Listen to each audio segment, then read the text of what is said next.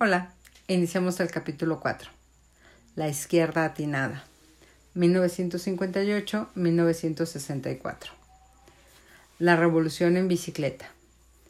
En diciembre de 1958, Adolfo Ruiz Cortines se deshizo de la banda presidencial y se fue muy contento a su casa. Como en el boxeo, la campana lo había salvado y no tuvo que apretar la represión para que los trabajadores volvieran a dejarse explotar sumisa e incluso agradecidamente. El a partir de entonces expresidente, de cualquier manera cultivó su grupo político y no dejó de hacerse presente durante los gobiernos posteriores. A su casa de la Avenida Revolución se le llegó a decir Los Pinitos, pero en realidad no trató de manejar a López Mateos. El solito pensaba que se debía continuar la política del desarrollo económico dentro de la estabilidad monetaria y así lo hizo saber inmediatamente a través de, su secretario de Hacienda, Antonio Ortiz Mena, quien llegó a tener un peso muy fuerte en la administración López Mateísta. El gabinete también incluía en economía a Raúl Salinas Lozano, padre de Carlos Salinas de Gortari, que tomó el poder en 1988. Manuel Tello en Relaciones Exteriores, Gustavo Díaz Ordaz, conocido como duro e incluso violento en gobernación, Jaime Torres Bodet, el poeta contemporáneo en educación pública. Ernesto Uruchurtu fue una herencia de Ruiz Cortines que López Mateos aceptó de buen grado, y Donato Miranda Fonseca ocupó la recién creada Secretaría de la Presidencia, encargada de coordinar programas y gastos de todas las dependencias para y estatales según los expertos, esta secretaría era un aviso del gusto por los planes que caracterizó después al gobierno de López Mateos y que fue una verdadera plaga durante los tiempos de la tecnocracia. Este nuevo gobierno aparecía en medio de severos problemas. Continuaban alterados los ánimos a causa de las protestas populares y la rebeldía belicosa de Demetrio Vallejo. Además, a mucha gente no le alcanzaba con lo que ganaba y con gusto se sumaban a las manifestaciones de trabajadores que pedían aumentos de salario o verdadera autonomía sindical. Por otra parte, la balanza de pagos fue negativa en segunda ocasión. Las imprescindibles importaciones se llevaban las reservas monetarias y la afamada paridad de 12.50 se veía amenazada. El nuevo gobierno procuró limitar las importaciones, sustituirlas en lo posible y elevar los aranceles respectivos. Y bajó hasta donde pudo el gasto público. Al menos durante la primera mitad del año, López Mateos y su equipo se fueron despacio, con cautela. Pero como la iniciativa privada hacía exactamente lo mismo, el resultado fue la suerte de parálisis económica que tenía lugar con frecuencia a principios de cada sexenio. También había problemas en el campo, y allí, en un municipio, es cierto, y allí, en un principio, López Mateos quiso demostrar la endeble cercanía a las causas populares que había conservado de sus épocas vasconcelistas, cuando estuvo en contra del gobierno.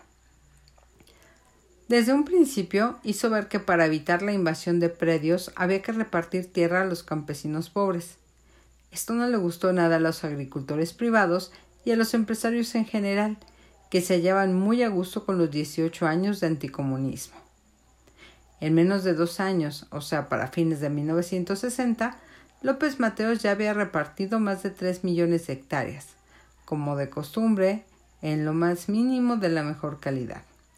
Reorganizó muchos ejidos, especialmente ganaderos, y trató de contener la tendencia, tendencia a que los agricultores privados rentaran tierras ejidales, con la correspondiente proletarización o emigración del campesino. Por supuesto, a través de la producción agrícola se esperaba apoyar a la industria. Sin embargo, este nuevo aliento de la reforma agraria ni remotamente logró sacar de la miseria a los campesinos ni calmar a las bases populares que a principios de 1959 continuaban sumamente inquietas. En la política no había problemas o se solucionaban con facilidad. En diciembre de 1958, el diputado del PAN, José Castillo Molina, subió a la tribuna de la Cámara de Diputados e insultó con gusto a Miguel Alemán, a Ruiz Cortines y a López Mateos. Ningún priista quería contestarle, y José Ortiz, eh, sí, José Ortiz Ávila tuvo que hacerlo. Pero Castillo Molina, desde su curul, le mentaba a la madre con señas y le sacaba la lengua. Exasperado, Ortiz Ávila le advirtió. Ah, sí, le advirtió. Lo que le dije en la tribuna lo sostengo con el cañón de mi pistola. Y blandeó su arma. Castillo Molina mejor se fue. Ortiz Ávila se emborrachó pensando que se había arruinado políticamente. Pero por el contrario, el secretario de, de Gobernación Díaz Ordaz y el presidente lo felicitaron. Casi un año después se supo que Castillo Molina pensaba interpelar a López Mateos en el informe presidencial. El asunto se le encomendó a Ortiz Ávila, quien lo arregló al sentarse junto a Castillo con la pistola bien visible. La propensión popular a protestar públicamente recibió un impulso justo al iniciarse en 1959, cuando sorpresivamente huyó el, dictador Fulgencio Batista de Cuba y las fuerzas del movimiento 26 de julio de Fidel Castro Ruz dominaban toda la isla. Fidel Castro entró en La Habana y la revolución cubana fue la noticia más importante en todo el mundo. En México, los izquierdistas proclamaron su entusiasmo y el gobierno, que después de que veía de que después de todo venía de una revolución, vio con buenos ojos el triunfo indiscutible de Fidel Castro, el Che Guevara y Camilo Cienfuegos. No obstante, buena parte de los trabajadores mexicanos continuaba en plan de lucha, y las ideas de revolución no eran muy gratas para el sistema. Ya se habían expulsado a varios disidentes del sindicato petrolero que se solidarizaron activamente con los ferrocarrileros. Igualmente, por indisciplina, se despidió a algunos telefonistas. Fidel Velázquez había tenido que ponerse bravo. Pidió un 25% de aumento. Amenazó con iniciar miles de huelgas. Organizó sus propias manifestaciones e incluso sorprendió a mucha gente cuando declaró que él era un mito de la justicia social. Ah, no, espérense. E incluso sorprendió a mucha gente cuando declaró que era un mito la justicia social en México, que, nuestro país, que nuestro país era campeón mundial en injusta distribución de la riqueza, que los controles de precios no servían para nada y que tan solo las ganancias de 25 empresas eran superiores a todo el presupuesto federal. En cuanto a los ferrocarrileros, tan pronto como López Mateos tomó posesión de la presidencia, Demetrio Vallejo presentó un estudio sobre las condiciones existentes en ferrocarriles nacionales. Vallejo especialmente pedía que se aumentaran las tarifas, ya que éstas eran muy bajas, si no es que ridículas, a fin de favorecer a los grandes empresarios mineros, casi todos extranjeros, que utilizaban las vías ferroviarias para, para transportar sus minerales. Como ejemplo, en 1958 las empresas del fierro pagaron 27.35 pesos por tonelada, cuando el transporte del país, ay, no, no, no, cuando el transporte del maíz costaba 42.85. Además, como asienta José Luis Reina en el conflicto ferrocarrilero de la inmovilidad a la acción, Ferrocarriles no subió sus tarifas después de la devaluación de 1954, por lo que si una compañía minera pagaba antes 10 dólares, solo pagaba después 6.92. El nuevo secretario de Patrimonio, Eduardo Bustamante, y el recién nombrado director de ferrocarriles, Benjamín Méndez, se negaron a elevar las tarifas porque el alza perjudicaría a las pequeñas empresas mineras mexicanas y claro, implicaría suspender el jugoso subsidio para las grandes compañías extranjeras. Para colmo de males, en enero de 1959 tuvo lugar la revisión del contrato colectivo y el sindicato ferrocarrilero pidió un aumento de 16.66% sobre los 215 pesos que se obtuvieron en julio de 1958, además de otro porcentaje como fondo de ahorro y la construcción de viviendas o un aumento de 10 pesos diarios para la renta. Con esto, el sindicato ferrocarrilero aspiraba a alcanzar los niveles de vida de telefonistas, electricistas y petroleros. Si se aumentaban las tarifas, razonaba Vallejo, la empresa trabajaría sin pérdidas, incluso con superávit, y podría acceder a las demandas de los ferrocarrileros. El nuevo gerente, Benjamín Méndez, dio a entender que la empresa estaba casi en bancarrota. Esto era cierto, y también se debía a las fuertes cantidades que se iban en los pagos al personal de confianza y a la corrupción que cundió en la empresa durante la administración de Roberto Amoros. José Luis Reina consigna que tan solo en 1958 se encontró, se encontró un rubro de pequeñas obras por 371 millones de pesos sin justificar. A pesar de que el gobierno y la empresa se habían esforzado en cañonear con miles de pesos a varios dirigentes con el fin de debilitar el comité ejecutivo de Vallejo, en realidad los ferrocarrileros se hallaban bien unidos en torno a su líder, que era chaparrito, picoso y muy mujeriego, dice Elena Poniatowska. El sindicato emplazó a huelga, la empresa pidió una prórroga y el nuevo secretario de Trabajo, Salomón González Blanco, trató, o aparentó conciliar. Pero Vallejo quería cubrir mucho. Además del emplazamiento a huelga, presentó a López Mateos un plan para reestructurar ferrocarriles. Proponía un nuevo consejo de administración compuesto por gente que supiera de transportes y no solo pensar en el lucro. De nuevo planteó el alza a las tarifas e incluso una política definida ante los préstamos, ante los préstamos del extranjero, cuyos intereses eran exorbitantes. Como además de los problemas que presentaba Vallejo, había conflictos laborales con electricistas, tranviarios, telegrafistas, petroleros, mineros y telefonistas, surgió el pánico entre el gobierno y el sector privado, que se agravó cuando Vallejo envió un memorándum al presidente en contra de los aparentes planes del gobierno para privatizar algunas áreas de Pemex. La prensa, a través de editoriales y declaraciones de todo tipo de gente, atacaba con saña Vallejo, quien decía carecía de todo principio moral. La prensa y la gerencia de ferrocarriles criticaban especialmente a Vallejo porque éste había reincorporado al notorio comunista. A ver, vamos de nuevo. La prensa y la gerencia de ferrocarriles criticaban especialmente a Vallejo porque éste había reincorporado al notorio comunista y disolvente social Valentín Campa, quien se decía manejaba a Vallejo. Además, la empresa avanzaba en su labor de desunión de los ferrocarrileros y ya eran varios los dirigentes debidamente programados que atacaban agriamente al líder oaxaqueño. Este, por su parte, se crecía ante el castigo y, en vez de ceder, pidió que se suprimieran los puestos de confianza, un verdadero surtidor de negocios y aviadurías, esto es, gente contratada que solo se presentaba a cobrar. E ignoró las propuestas porque aceptó la asesoría de los partidos izquierdistas Comunista Mexicano, Obrero Campesino y Populista Socialista.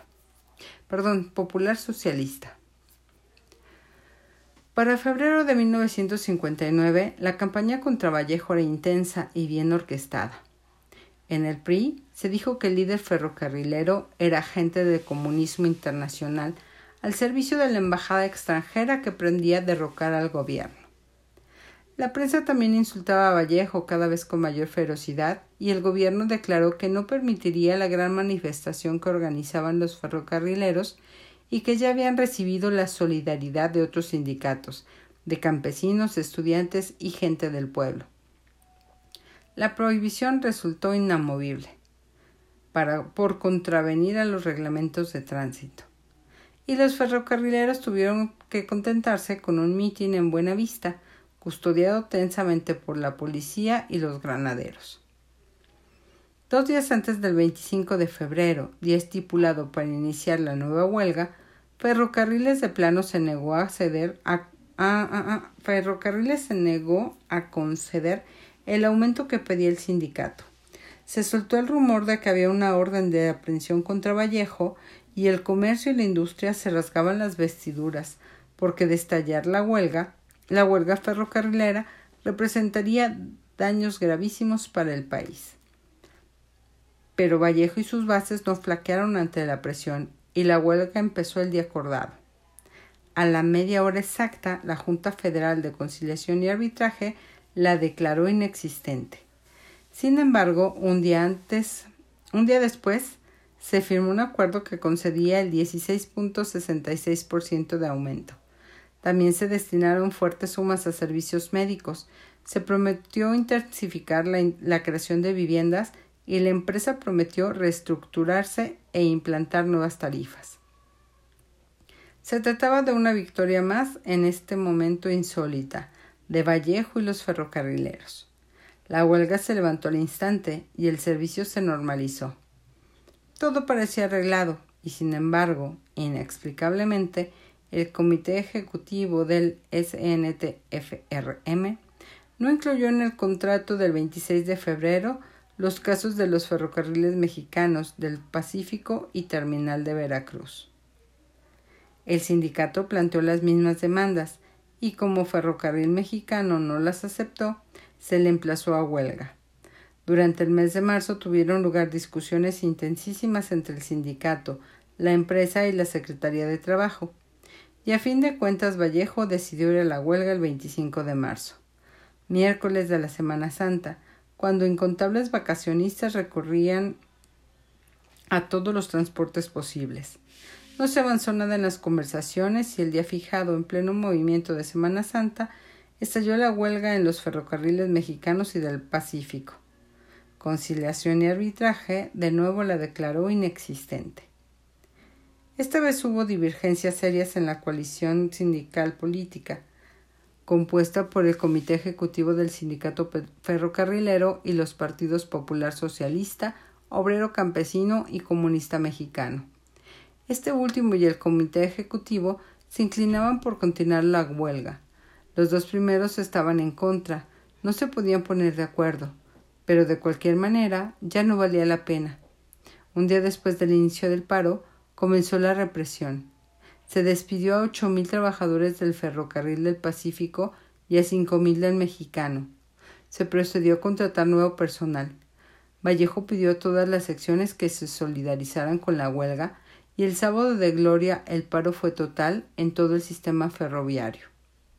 En la mañana de ese día, Vallejo y Salomón González Blanco, titular del trabajo, se encerraron para negociar la huelga. Ninguna de las partes quiso ceder y acordaron volver a reunirse esa misma noche. Pero en la tarde, Vallejo fue arrestado y el gobierno llevó a cabo un fulminante plan de aprehensiones y despidos en todo el país. El despliegue de fuerza fue inaudito, y en momentos parecía que cuando menos la Ciudad de México se hallaba en estado de sitio. Los agentes secretos, los granaderos con sus macanas y los soldados a bayoneta calada llevaban a cabo arrestos en toda la ciudad, que naturalmente era patrullada por policías y el ejército. En todo el país la presencia de las tropas y las fuerzas policíacas heló la sangre de la población, y en Guadalajara, Matías Romero y Piedra Blanca tuvieron lugar enfrentamientos entre el pueblo y los contingentes represores. La fuerza pública continuó con gélida efectividad y precisión, más la arbitrariedad y brutalidad usuales y de esta manera, casi en una jornada, se aplastó a los ferrocarrileros. Al día siguiente la prensa decía que, apoyados por la fuerza pública y elementos del ejército mexicano, agentes de la Policía Judicial Federal aprendieron ayer a más de 300 agitadores encabezados por su secretario general, el comunista Demetrio Vallejo. Vallejo fue a dar a Lecumberri, crujía uno como era el caso, donde tuvo tiempo de reflexionar en su política de presionar a fondo. En relativamente muy poco tiempo y ayudado por coyunturas muy peculiares, logró lo que nadie, que el gobierno cediera, al menos momentáneamente, ante luchas justas e importantísimas. Sin embargo, los acontecimientos se precipitaron. Vallejo no quiso o no pudo detener la marcha acelerada de los hechos y acabó aplastado por los golpes contundentes del nuevo presidente, quien titubeó un poco, pero después de recurrir a la mano dura con la misma frialdad de Miguel Alemán. En todo caso, el movimiento ferrocarrilero fue decisivo para el México moderno. En un principio robusteció el régimen y determinó la línea represiva que privaría en los años 60. Por otra, fue el inicio de protestas populares que poco a poco generaron el contexto que se dio en 1968. También fue una señal de alarma. Durante 18 años, el crecimiento económico fue a expensas del pueblo, que naturalmente tenía que revelarse tarde o temprano. Mientras más se persistía en esta situación, más se agudizaría la inconformidad popular, como se vio 30 años después, en 1988. Con la derrota de Vallejo y de los maestros, el gobierno de López Mateos volvió a la normalidad y recuperó el control casi total sobre los obreros mexicanos. Vallejo fue consignado por los delitos de disolución social, ataques a las vías generales de comunicación, delitos contra la economía nacional, motín y asonada, coacción contra las autoridades y amenazas contra la empresa. Casi veinte mil ferrocarrileros quedaron cesantes y cuarenta acompañaron a su líder a Lecumber. Se designaron nuevos representantes de tendencias sindicales no exaltadas para sustituir a Vallejo y ellos en el acto expusieron a Valentín Campa del SNTFRM y corrieron a arrodillarse ante el, ante el presidente López Mateos.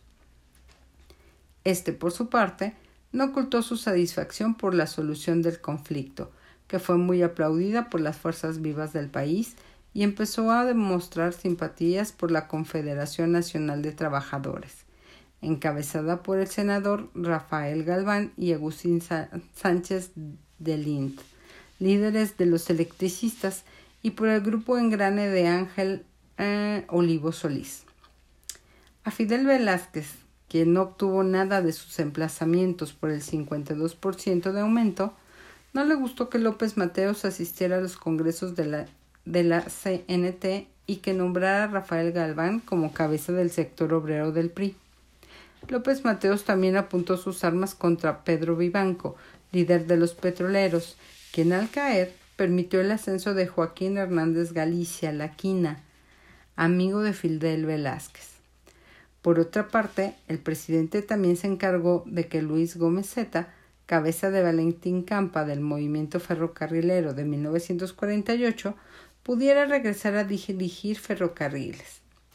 Por último, los pilotos aviadores que entraron en huelga para que se reconociera su Asociación Sindical de Pilotos Aviadores, ASPA, finalmente triunfaron y pudieron establecer relaciones dignas con las empresas de aviación. Con el panorama obrero ya tranquilo, López Mateos pudo concentrarse en las cuestiones económicas, que no iban muy bien. Modificó la ley de atribuciones del Ejecutivo en materia económica para obtener aún más poder. Ahora podía determinar las mercancías y servicios que serían objeto de control, y tenía la capacidad de fijar precios máximos al mayoreo y al menudeo. En la segunda mitad de 1959, López Mateos abandonó paulatinamente la restricción de los gastos gubernamentales y procedió a hacer mayores inversiones para que la economía recuperara su paso. Con su ministro Ortiz Mena, reestructuró la Secretaría de Hacienda y la dividió en las subsecretarías de ingresos, egresos y créditos que por todas las dependencias tenía que enviar sus programas de inversiones a Donato Miranda Fonseca, secretario de la presidencia. Por cierto, esto no le gustaba a muchos ministros, que estaban acostumbrados a obedecer solo al presidente y que se daban cuenta perfecta del poder inusitado que obtenía Miranda Fonseca al ser el centro de la distribución de los dineros. A pesar de la prudente reactivación económica del gobierno, la iniciativa privada prefirió seguir conteniendo sus inversiones. A causa de los discursos agrarios y las tendencias a una mínima ah, ah, ah, y de las tendencias a una mínima planificación por parte de López Mateos, los empresarios preferían esperar a que el gobierno diera mayores muestras de que, como en los anteriores, favorecería enteramente al sector privado. De cualquier manera, aunque a fin de año la administración López Mateísta había caído en el déficit moderado, López Mateos obtuvo créditos del extranjero, logró equilibrar precariamente la balanza de pagos, detuvo el alza del costo de la vida y pudo dedicarse a reforzar la infraestructura de la electricidad, la siderurgia y el petróleo. Comprendió la importancia de la industria petroquímica y cómo la iniciativa privada no quiso invertir en esa área, el gobierno se encargó de hacerlo. López Mateos también echó a andar en un ambicioso plan para la industria automovilística, a fin de que pasara de mera ensamblador, de mera ensambladora, ensambladora, de mera ensambladora a verdadera fabricante, y abrió el campo para que las empresas europeas compitieran en México con las estadounidenses que dominaban el mercado.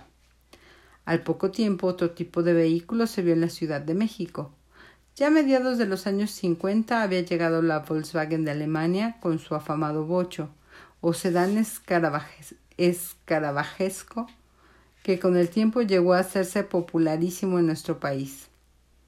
En 1960 el bocho costaba 18 mil pesos. También llegó para quedarse la japonesa Datsun y los europeos Mercedes-Benz. Era fuerte el rumor de que López Mateos tenía intereses económicos mm, en esta empresa. Volvo, Hansa, Austin, Hillman, Peugeot y Citroën que respiraba y subía y bajaba como la gotita del chorrito de Cricri. A López Mateo le gustaban los coches, especialmente los deportivos, y según su biógrafo Justo Sierra Casasús, solía escapársele a los guaruras para darse sus vueltas por las calles de la Ciudad de México, especialmente por el anillo periférico, que él mismo inauguró en 1961, y el cual, modestamente, bautizó con su nombre.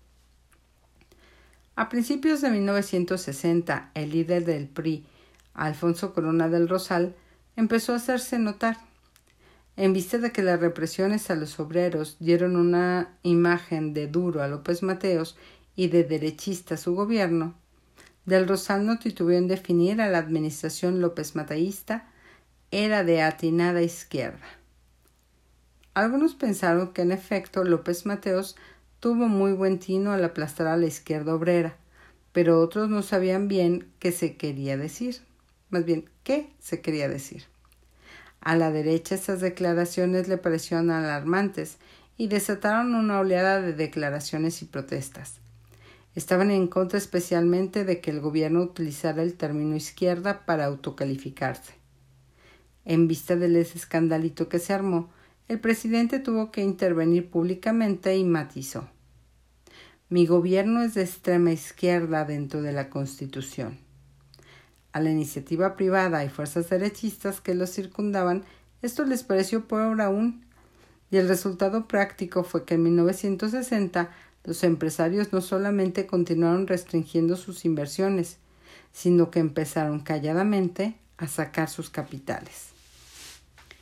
Mientras tanto, empezaba a darse las ah, ah, ah, empezaba a darse voces de advertencia por el crecimiento desaforado del país y muy especialmente de la Ciudad de México, que para entonces ya rebasaba los tres millones de habitantes. Lucía ya principios de una muy muy mona zona rosa, pero también un evidente cinturón de la miseria que para entonces empezaba a infestar las zonas norte, oriente y poniente de la capital. Además, el regente Uruchurtu autorizó fraccionamientos en el Distrito Federal y Ciudad Satélite. Ah, a ver, vamos de nuevo. Además, el regente Uruchurtu autorizó fraccionamientos en el Distrito Federal y Ciudad Satélite ya se hacía notar con sus altas torres. En 1960 se llevó a cabo un gran censo nacional y este a su vez hizo ver, que por primera vez en la historia de México la mayor parte de la población vivía en ciudades. El campo, tan vapuleado por los gobiernos de Ávila Camacho, Alemán, Ruiz Cortines y también el de López Mateos, aunque éste pretendía dar otra imagen, era cada vez más abandonado por los grandes ah, ah, ah, por los campesinos voy de nuevo era cada vez, cada vez era más abandonado por los campesinos que preferían irse de braceros a Estados Unidos o a malvivir a las grandes ciudades, cuyo crecimiento no paraba. En la capital, ante la carencia de un adecuado sistema de transportes, aparecieron los peceros o taxis colectivos, que por un peso llevaban pasaje por las grandes avenidas, especialmente Reforma e Insurgentes, las vías floridas de Uruchurtu. Antes ya habían aparecido también taxis loquísimos como los cocodrilos, llamados así porque eran verdes y tenían una franja de triángulos blancos invertidos como colmillos, y las cotorras, que claro, eran de subidos colores verde y amarillo. A López Mateos le gustaba echarse sus arrancones con un auto deportivo en la Ciudad de México, pero más le gustaba viajar. Desde 1960 anunció que recorrería varios países de América Latina. Ningún presidente mexicano se había preocupado por estrechar relaciones personales con otros países fuera de Estados Unidos.